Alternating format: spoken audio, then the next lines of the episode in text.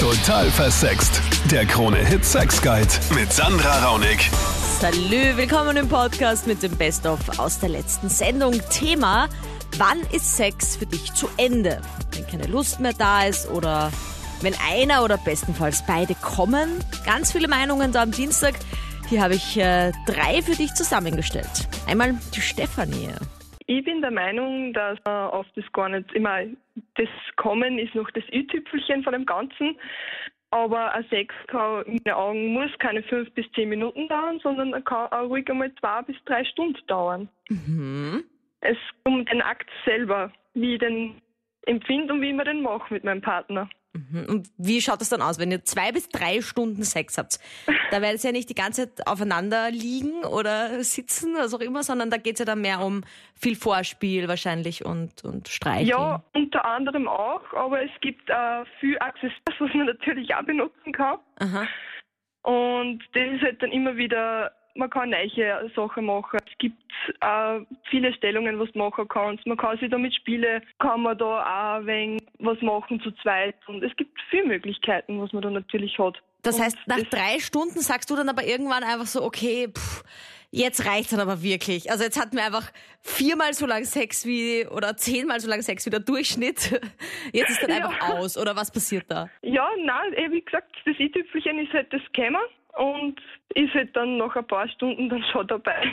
Und wenn es nicht passiert, also nehmen wir an, du kommst nicht, bist, Ist versuchst du dich schlimm. dann zu pushen, irgendwie, dass es geht, oder sagst du dann irgendwie zu deinem Partner so, ja, heute geht's nicht und äh, oder sagst du gar nichts, ist es ihm auch irgendwie dann egal, brauchst du es gar nicht sagen? Also nicht, dass ihm egal wird, dass du kommst oder nicht, sondern er checkt's auch ohne Worte oder wie ist das? Mm, Ja, das Weitere, er es auch ohne Worte, aber es, ich sag das auch, hey, heute geht's nicht. Und das ist dann auch nicht so schlimm, Mhm, mhm. weil für mich der Akt selber angenehm sein wird und einfach man alles, den ganzen Alltag, den ganzen Tag einfach mal vergessen. Und wenn er nicht kommt zum Beispiel, hast du dann irgendwie ein schlechtes Gefühl? Denkst du dir dann so, liegt das jetzt an mir oder hat er irgendwie einen Stress oder geht das auch so an Das dir? ist, das ist mir noch nicht passiert mit meinem Partner.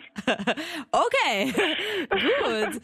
Ähm, und er hat dann auch irgendwie keinen Stress dann, wenn du sagst, ich kann heute Nein. nicht oder so. Nein, gar nicht. Ich bin sowieso eine, die was nicht so schnell kommt Mhm.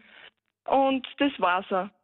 Okay. Und das nimmt er jetzt auch nicht so böse. Ich meine, nach ein paar Jahren, also zwei Jahren jetzt beieinander und da weiß er das schon. Dann die Sabrina. solange sich beide wohlfühlen und ähm, mit der Situation ist es ja jetzt egal, ob jetzt beide kommen oder ob nur ein, ein, einer kommt, solange es passt für beide, ist es voll in Ordnung.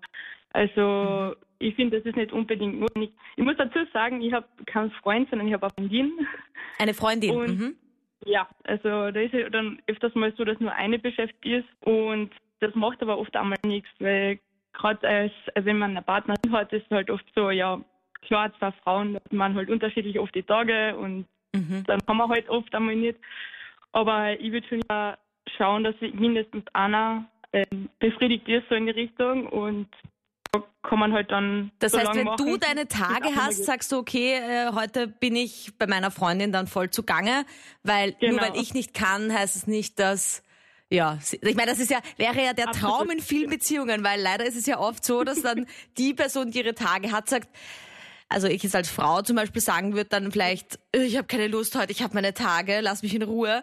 Und ich habe da von vielen Männern, männlichen Freunden auch schon gehört, die gesagt haben, ah, es wäre so schön, wenn meine Freundin mal sagen würde, ich habe meine Tage, aber heute blas ich dir einen, weil ja, schon. Sehr gut, ich find, Sabrina. Warum nicht?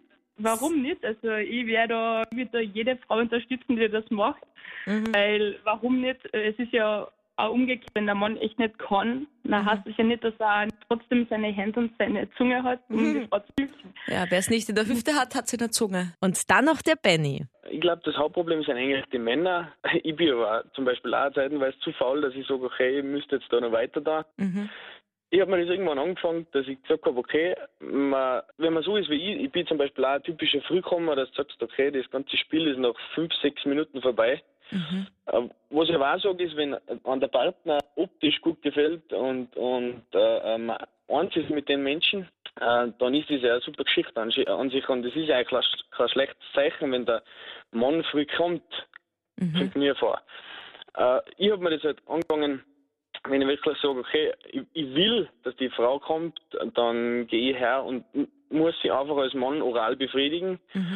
Und, erst, und wenn ich merke, sie ist richtig in Stimmung und, und äh, äh, sie, sie äh, ja, oder man ist, man, man sagt sich, okay, äh, es würde funktionieren, dass man gleichzeitig oder beziehungsweise auch die Frau vor Mann kommt, dann gehe ich erst auf den wirklichen Sex über. Aha, das heißt, du bist schon einer, der länger Vorspiel äh, dann macht, einfach um, weil das wäre ja eigentlich der Idealfall, ja? Also idealerweise, sage ich jetzt mal als Frau, kommt die Frau zuerst beim Vorspiel und dann nochmal und dann nochmal und dann nochmal beim Sex. Ne? Weil wir Frauen können ja auch, zumindest einige von uns, auch öfter kommen, ja? Und Ja. das ist ja eigentlich ein Vorteil, den man gefälligst nutzen sollte, denke ich mir. Ja, meine Freundin kann das, kann das auch. Also meine Freundin hat halt mir gesagt, äh, sie kommt vier bis fünf bis sechs Mal, wenn es wirklich stimmig ist. Also wenn man die Zeit hat, wenn man äh, ma manchmal sogar Langeweile hat, dann kommt mir vor, geht es eigentlich am besten, dass man wirklich sagt, okay, man macht ein langes Vorspiel.